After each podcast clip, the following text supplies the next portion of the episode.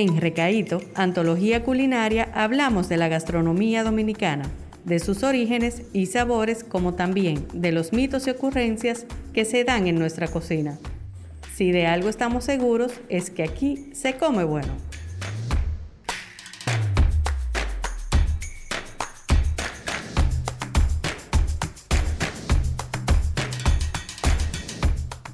Hola, hola, bienvenidos a Recaíto Podcast. Hoy tenemos el honor de recibir a la chef Aide Salcedo. Bienvenida, chef. Gracias, para mí es un placer estar, estar aquí, estoy muy feliz. Te vamos a llamar Dede. Sí, por favor. Bien. Aide Dede es una chef pastelera y cofundadora de la Escuela de Cocina Taller 19. Así es. Y hoy vamos a hablar de un tema muy dulce, que es eh, nuestro tradicional bizcocho dominicano. Me encanta, mi tema favorito.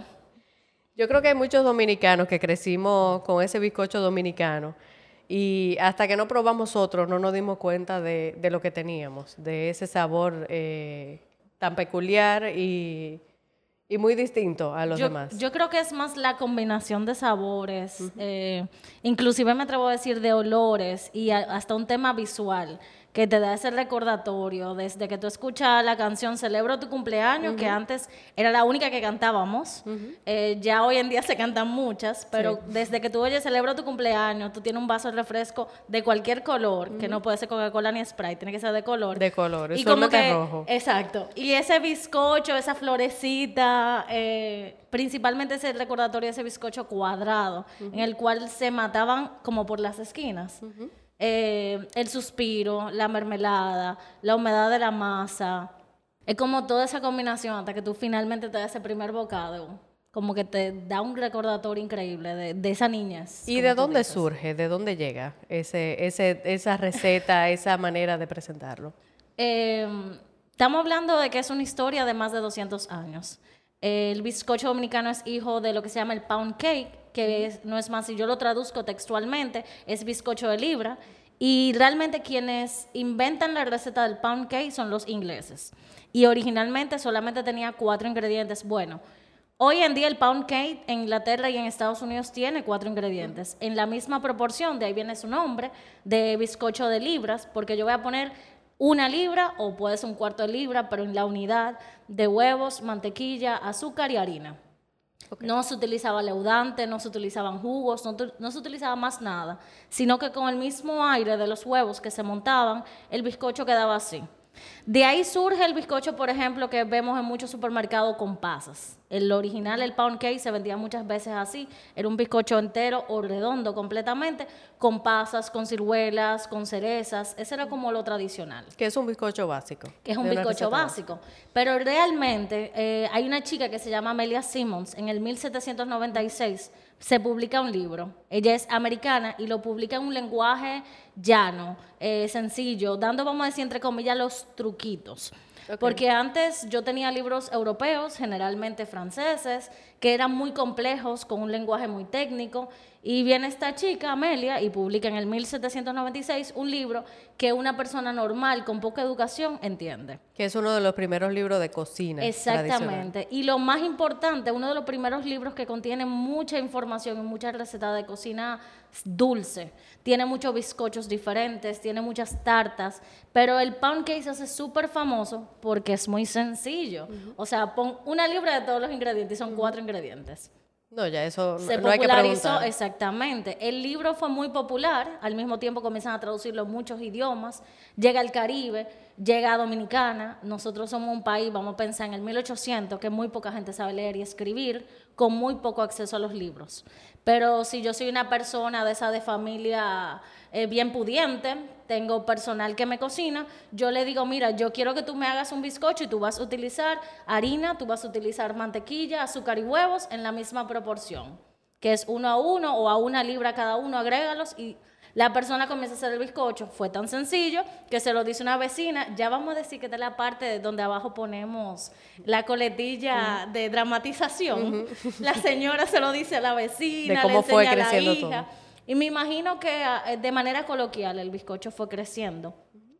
Y al final, caribeños, al fin comenzamos a saborizar el bizcocho. Comenzamos a ponerle el toque cítrico. Nosotros aquí siempre hemos sido muy de limón, de naranja, de mandarinas, de toronja, de los toques cítricos. Comienza la parte de ponerle un poco de ralladura. Comienza la parte de que exprimo el jugo de la naranja, la adición de la piña. Y así comienza a nacer ya la parte de, vamos a decir, donde el dominicano forma el bizcocho como tal. El bizcocho dominicano como es hoy en día concebido no existe en ninguna parte del mundo, porque el pound cake se quedó como pound cake, sigue siendo popular. Eh, de hecho, muchos países en Venezuela, en Colombia, Centroamérica, inclusive en Estados Unidos, se sigue haciendo lo que es el pound cake, pero me imagino que cada quien lo va adaptando también. Pero a sus se ha quedado en lo básico, se ha quedado en la parte de agregarle pasas, ciruelas y de hacer esos cuatro ingredientes. Uno que otra receta, según las regiones, pueden tener leudante. Nosotros aquí le comenzamos a adicionar leudante. De hecho, con Amelia Simmons es que esa parte se descubre inicialmente. Que el leudante sería la, la el levadura. polvo de hornear o un bicarbonato de sodio, porque eh, eso eran, vamos a decir, los trucos que antes la gente popular no conocía. Si yo me voy al 1700 y tanto, eh, tú tenías conocimiento, tú podías tener conocimiento de que el bizcocho se hacía con harina, con huevo, con mantequilla. No hay televisión, no hay internet, o sea, era muy poca información que yo tenía. Una gente, una ama de casa normal, no te podía crear un bizcocho como tal. Entonces ella es que comienza a poner el tema de los leudantes. Ella es que da el inicio al uso de leudantes en ese tipo de preparaciones. Y así mismito fue acogida en el mundo entero y yo pudiera decir que gracias a ese libro se desenvuelve lo que es y comienzan a hacer muchos tipos de bizcocho al mismo tiempo. Porque con el nacimiento de ese bizcocho dominicano, en principio del 1800, también nace lo que es el volteado de piña, el volteado de naranja, que casi ni se usa ni se encuentra en ningún sitio. El de piña, por lo menos, la gente lo conoce todavía, pero el volteado de naranja, yo recuerdo, inclusive en los 90 era todavía muy popular. Y, y viene prácticamente de ese mismo bizcocho dominicano que nosotros hemos adquirido. La otra cosa interesante que nosotros le hemos puesto, que es lo que lo hace más distintivo, es un relleno. Casi ninguno, fíjate que te he comentado que ponen pasas, que ponen ciruelas, pero nadie lo rellena y nadie le pone el suspiro dominicano.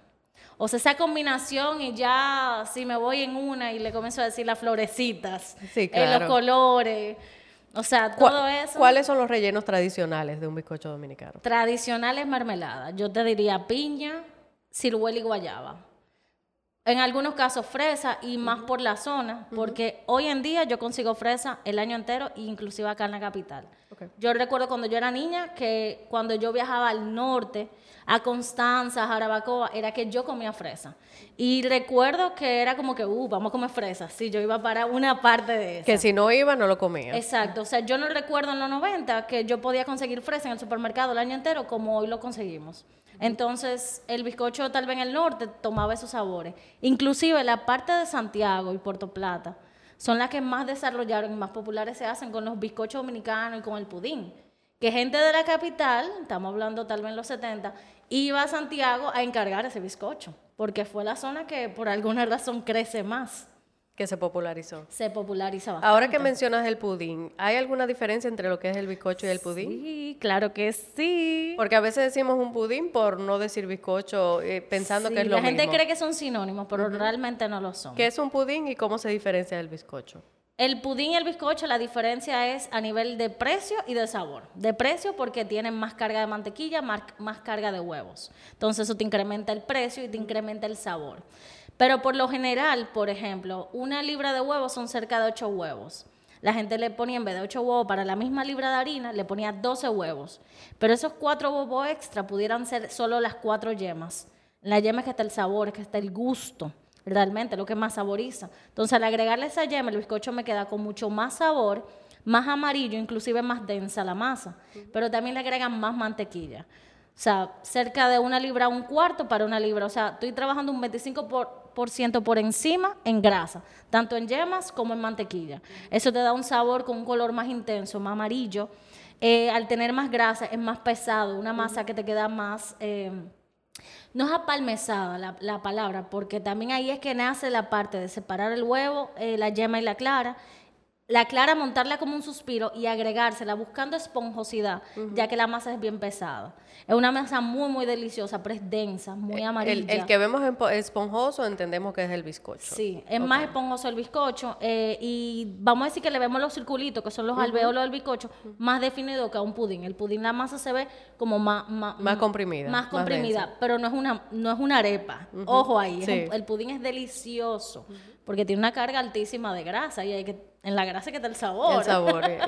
Entonces, al ser el pudín más caro, eh, más bueno, era considerado algo más fino. Entonces, por lo tanto, era utilizado solamente para eventos muy especiales. O sea, los 15 años y las bodas. Era por excelencia con pudín y por lo general con ciruelas. Porque de todo, la piña, eh, la guayaba eran de fácil acceso. Inclusive y menos costoso. Claro que sí. Cualquier gente podía tener guayaba en su casa.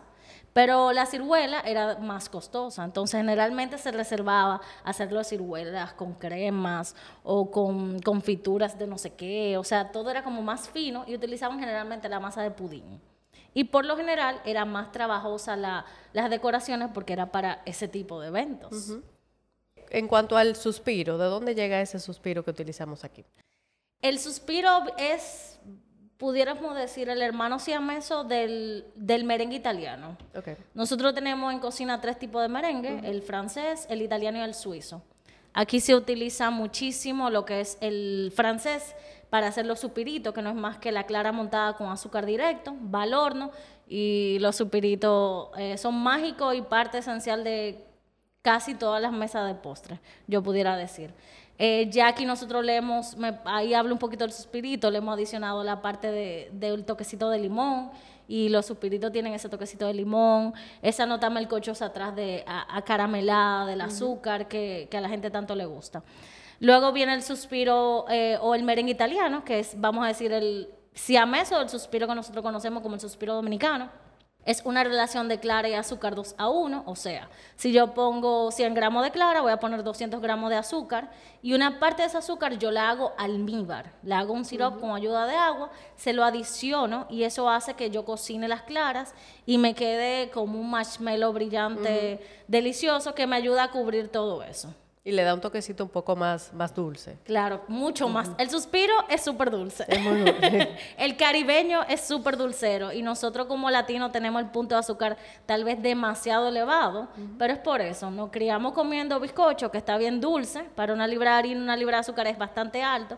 Una mermelada, por suerte generalmente es cítrica, se siente siempre el ácido de la guayaba, el ácido de la piña, pero el suspiro es súper dulce. Y el suspiro, además de agregarle el sabor, eh, también es un distintivo por la Claro. manera en que decoramos los bizcochos. Claro que sí. Con los años ha cambiado mucho. Yo Sí. diría que el Internet ha sido eh, el culpable de que nosotros perdamos eso, pero al mismo tiempo hemos crecido a nivel profesional, porque aquí se están trabajando decoraciones que no tienen absolutamente nada que envidiarle a ningún bizcocho de cualquier parte del mundo. Aquí estamos haciendo con el suspiro dominicano cosas que antes pensábamos que solo se hacía con una crema de mantequilla, que es la típica crema de mantequilla americana, eh, principalmente. Que es un aquí- poquito más consistente para esa, no, y esa es decoración. man- imagínate mantequilla con Sí, azúcar. sí, sí. No, y el sabor nosotros mismos lo- a veces lo rechazamos. Yo no soy muy fan de ella, exactamente, pero ah, vamos a decir que el- hay mucha gente que la ha tropicalizado, ya hay gente que hace mezcla de mantequilla con suspiro, eh, buscando cosas que pensaba que no podía lograr con suspiro. Entonces ya el suspiro ha llegado a un punto que se ha puesto al mismo nivel que cualquier otro, vamos a decir, betún o cualquier otro lustre a nivel internacional. Pero originalmente era exclusivamente para yo decorar el bizcocho. Generalmente eran cuadrados o rectangulares porque lo que buscaba era partir lo más fácil, que rinda más. Yo no buscaba altura, yo no buscaba nada de eso como hoy en día, que hoy en día mientras más alto, más elegante. Claro.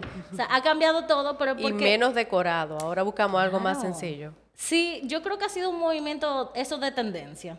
Eh, por momentos ha sido cargado, por momentos ha bajado, como la moda de la ropa. Claro. Que todo ha sido, y todo ha vuelto y se ha ido. Eh, esos bizcochos, de hecho, si ustedes recuerdan, tenían, vamos a decir, como unas olitas, que era que se utilizaba, originalmente yo recuerdo a mi abuela, con el cuchillo del pan, imagínense todas las sierritas, ella le pasaba al cuchillo o contenedores y le daba ese tipo de formitas. Que todo el suspiro tenía una textura. Exactamente. Y tenía los bordes eh, Los usualmente de colores. Lo hacía con mangas ya, pero en esa época, hoy en día las mangas son de plástico. La manga de mi abuela era como una jeringuilla gigante en acero inoxidable. Entonces ella tenía que tener el pulso de una mano empujarlo, imagínense una jeringuilla grande, y con la otra mano el movimiento para que quedara. Que me imagino que eso le afecta mucho a las manos también. Yo me imagino que sí. Yo recuerdo cuando yo empecé a aprender a utilizarla.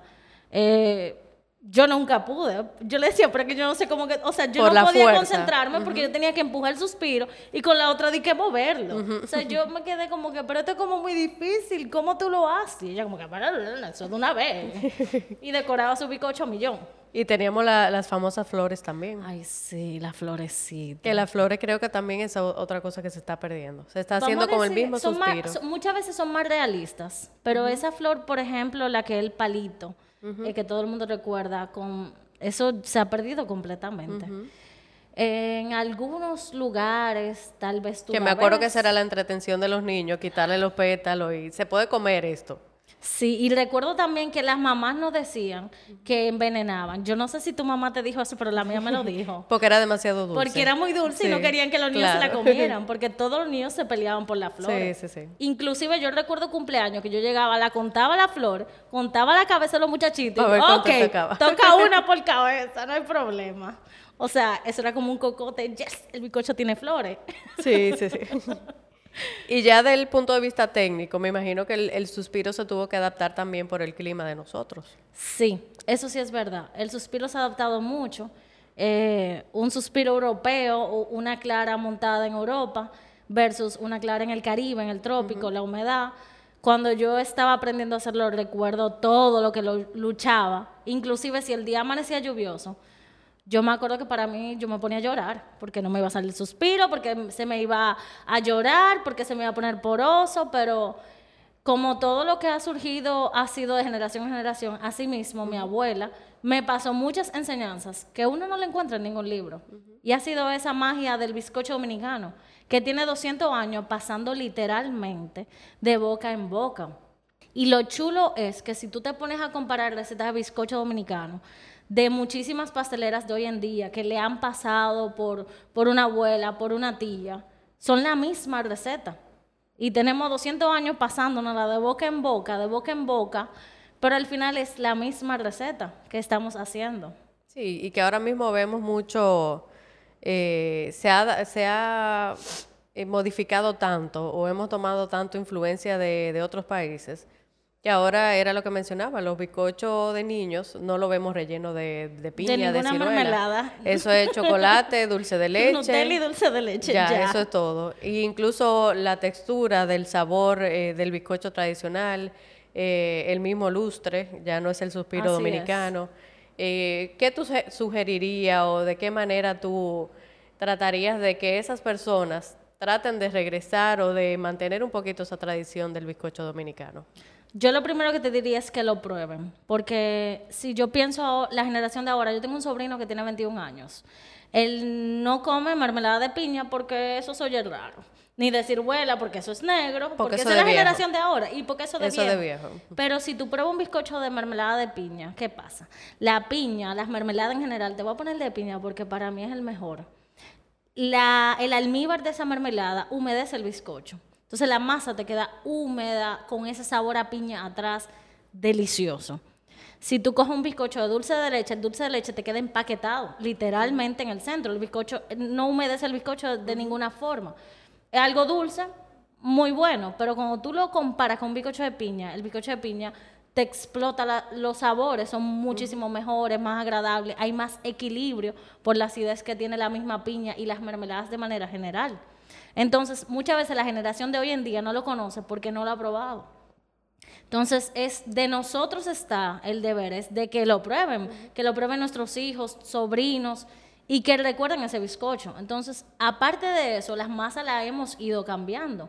Entonces, yo como consumidor, yo puedo demandar, yo quiero bizcocho dominicano. También se ha industrializado mucho. Se ha industrializado y se ha neutralizado mucho la masa. Que esa parte artesanal se, se ha perdido un poco. Sí, aunque hay muchos lugares.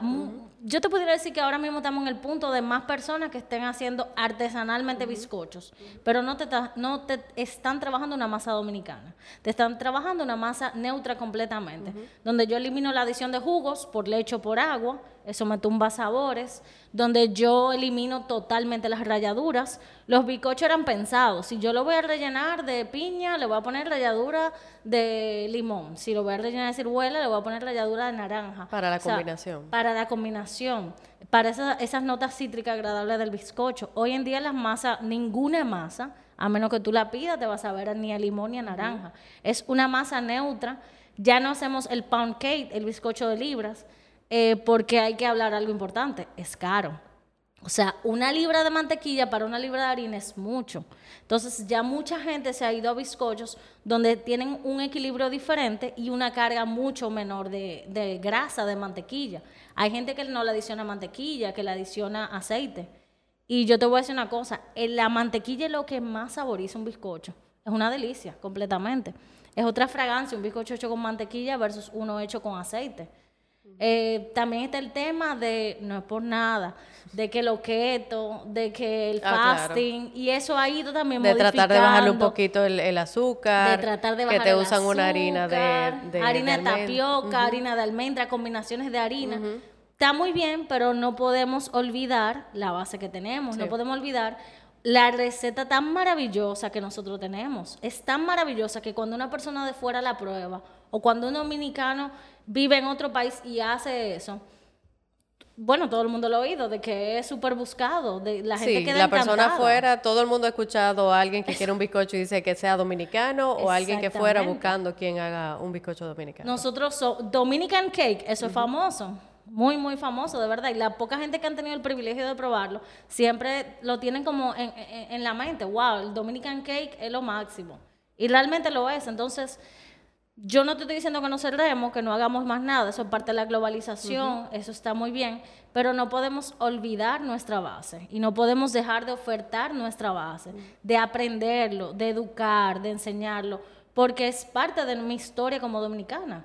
Eh, es parte de mi historia inclusive como, como persona. Mi abuela vivió de la cocina, mi abuela echó sus dos hijas para adelante gracias a la cocina.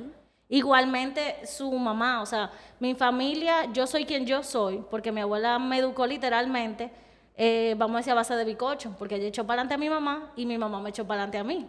Aunque Formamos mi mamá parte no de esa sepa tradición. exactamente, y así hay muchas personas que tienen atrás una abuela que son quienes son hoy en día porque un- tienen una abuela o una tatarabuela o una bisabuela que trabajan en una cocina con ese tipo de recetas. Así es. Entonces es parte de nuestra cultura como dominicanos y, y también parte de mi cultura como de mi familia, de la historia de mi familia. Entonces yo no puedo olvidar eso y yo tengo que tratar de que la gente lo entienda y de que, y de que lo pruebe y vea esa maravilla que nosotros le hemos dado al mundo. Creo que ese es un excelente mensaje para cerrar. Para las personas que quieren seguir aprendiendo y conocer tus creaciones, ¿dónde podemos seguirte? Eh, bueno, me pueden encontrar en las redes sociales, principalmente Instagram. Yo diría que es la plataforma que más utilizo. ¿Cómo te buscan? Chef DRD, eh, me pueden encontrar ahí. También pueden seguir la página de Taller 19RD. Y yo siempre respondo, yo mantengo una conversación en mis redes. Eh, si alguien tiene algún dato curioso del bizcocho, algún dato histórico de cualquier dulce dominicano, por favor me lo escriben, me encanta. Siempre estoy buscando todo ese tipo de cosas, conexiones, conocer gente. O sea, Que recientemente hicieron una publicación justamente del bizcocho dominicano junto a Madeline de, de Cosita Frita. Madeline Abreu de Cosita Frita. Realmente Madeline es una estrella. eh, para mí lo máximo en lo que es fotografía gastronómica. Y eso fue para nosotras un sueño realmente poder hacer esa publicación y que la gente la recibiera como la recibió. Sí. Que es el objetivo de nosotras. Y eso Pudieron fue el- ver, ver esa nostalgia de las Sí. personas. Y esa fue la primera publicación de, de algo más grande que viene por ahí. O sea que Ah, excelente. seguimos trabajando un poquito en ese tema. A quienes no conocen el bizcocho tradicional de hace de los años 80, pudiera ser. Exacto. eh, puede ver esa, esa publicación para que vea cómo eran los bizcochos y, y lo que añoramos ahora mismo. Exactamente. Gracias. Gracias a ustedes por la invitación. Me encantó este conversatorio. Lo podemos hacer mañana. Ah, claro que sí. pues un placer. Igualmente. Eh, esto es Recaíto, un podcast por Fundación Sabores Dominicanos. Suscríbete y síguenos en nuestras redes sociales como Recaíto DO y Sabores DO. Este espacio llega a ustedes gracias al restaurante del sabor criollo invariable, Adrián Tropical, El Sabor de la Sonrisa. Gracias por escucharnos y hasta la próxima.